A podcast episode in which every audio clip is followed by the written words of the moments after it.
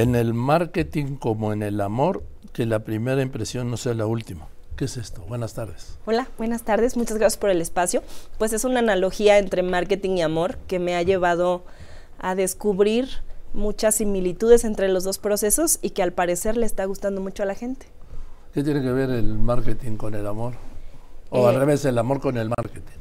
El marketing tiene una definición que es buscar por medio de una acción provocar en el de enfrente una reacción o respuesta que genere un resultado, ojalá que conveniente para las dos partes. Provocar en el de enfrente una emoción que genere un resultado conveniente para las dos partes. Eso es marketing y eso también es amor.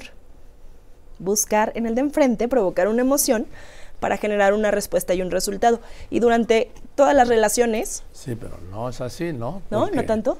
No, porque si solo se busca buscar en el otro o en la otra una reacción, no, si la reacción tiene que ser de las dos partes.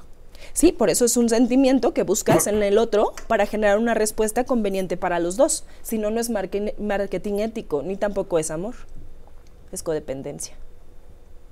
Sí, bueno, es que yo, la verdad, mm, yo tenía otro concepto del amor. Yo creía que el amor es pues vamos juntos, vamos a vivir hasta el fin del mundo, ¿no? Y crezcamos, crezcamos juntos. por, eso, la fórmula infalible para saber si tu relación está funcionando es si estás creciendo como persona. Y lo mismo en el marketing. Si estás creciendo en los negocios, entonces quiere decir que el marketing que estás haciendo es correcto. Cuando, cuando analizamos los dos procesos, nos damos cuenta que los negocios o las relaciones comerciales son relaciones humanas.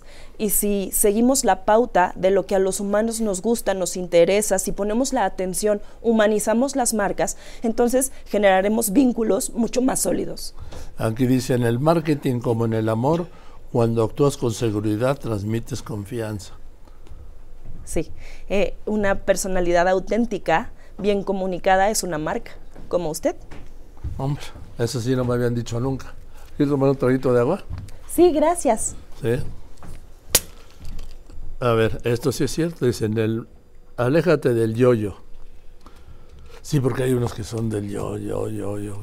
Pero eso, eso hacen mucho las marcas. Yo vendo, aquí me encuentras, mi promoción, yo, yo, yo, yo, yo. ¿Y qué pasaría si te invitan a una cita y se la pasan hablando de sí mismos todo el tiempo? Pues causan un poco. O uno de, los dos, es, presentación, debut y despedida, Totalmente. Entonces las marcas tenemos la responsabilidad de darle también espacio a la comunicación al otro. ¿Cómo?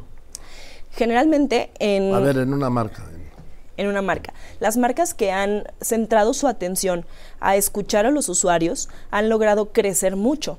Por ejemplo, em, hubo una iniciativa hace unos años de unos tenis de la palomita, donde eh, empezaron a preguntarle a los usuarios qué era lo que más les gustaba, para qué los em, usaban los tenis, eh, cuáles eran sus colores preferidos y conforme a lo que los clientes les dicen, crean los productos.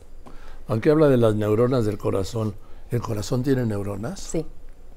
Sí, yo tampoco sabía. Yo tampoco. Pero métanse a Google para que vean cuántas neuronas tiene el corazón y se van a sorprender.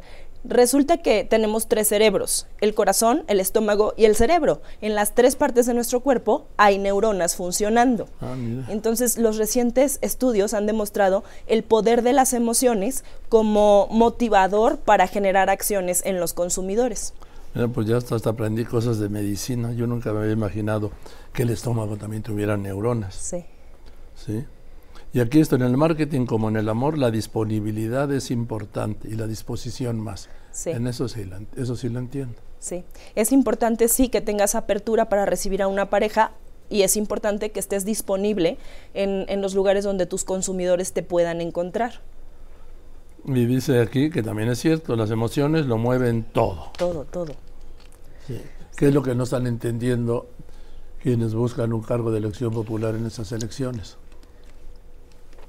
¿Sí? Desafortunadamente las emociones malas mueven más y más rápido. ¿Sí? Ajá. Bueno. Y el marketing, esto sí, esto sí, perdón. A ver, el marketing como el amor viene del corazón. ¿Cómo que el marketing viene del corazón? Sí. Cuando nosotros vamos a, consumir un producto, eh, el, proceso para consumir ese producto se genera en el pensamiento y después se provoca una emoción, lo que da pie a un sentimiento que lleva a la compra. Incluso una compra por impulso genera un sentimiento en nosotros. Cualquier cosa que compres te hace sentir de alguna manera. Cubre alguna necesidad, es un placer, es una satisfacción, o incluso te da miedo o remordimiento. Entonces, las estrategias que las marcas usamos para poder llegar a nuestros clientes van basadas en las emociones que podemos generar en esos clientes. Por ejemplo, he visto un anuncio de, de una casa de apuestas, ya ves que no puedes ver ahora ningún deporte, todo el tiempo es casa de apuestas, y llega un, hombre con pelo y barba, pintados por cierto, ¿sí? en un Ferrari blanco, a un Oxxo a cobrar tres mil pesos. Vamos, que me perdonen, ¿sí? El que tiene un Ferrari, más como presentan a este, pues a este actor, ¿sí? No va a ir a cobrar tres mil pesos a un Oxxo de una apuesta. Bueno, ese es el sentido aspiracional que este mensaje está queriendo provocar en los consumidores. Les está queriendo decir que ellos también tienen la posibilidad de convertirse en ese hombre que tiene un Ferrari y que va a ir a cobrar lo que ganó de sus apuestas. ¿Y tú crees que con tres mil pesos te vas a comprar un Ferrari? Pues depende, cada cuándo va y cobre. Eh, no sé, una vez, porque yo he visto, bueno, ha ido miles de veces porque es el mismo anuncio, ¿sí? sí. seguramente con los pequeños rendimientos pues pudo comprar su Ferrari, pero es el sentido de los sí, es el sentido de los anuncios, lo que la marca quiere comunicar y lo que quiere hacer sentir a la gente. y otra cosa es lo que logra. Otra cosa es lo que logra, claro. Por eso em, las grandes masas son tan susceptibles a los tipos de comunicación así, ¿no? Eh, tenemos una historia de, de 18 años de marketing donde por medio de mover el miedo logró eh, un personaje convertirse en prácticamente una deidad para las masas. Muy bien. Bueno, pues es muy interesante, Estefanía. Gracias por venir. Gracias, gracias por tenerme aquí. El libro es en el marketing como en el amor, que la primera impresión no sea la última. Nos ha ido muy bien, gracias a Dios. Muy bien. Gracias. Muchas gracias, Estefanía.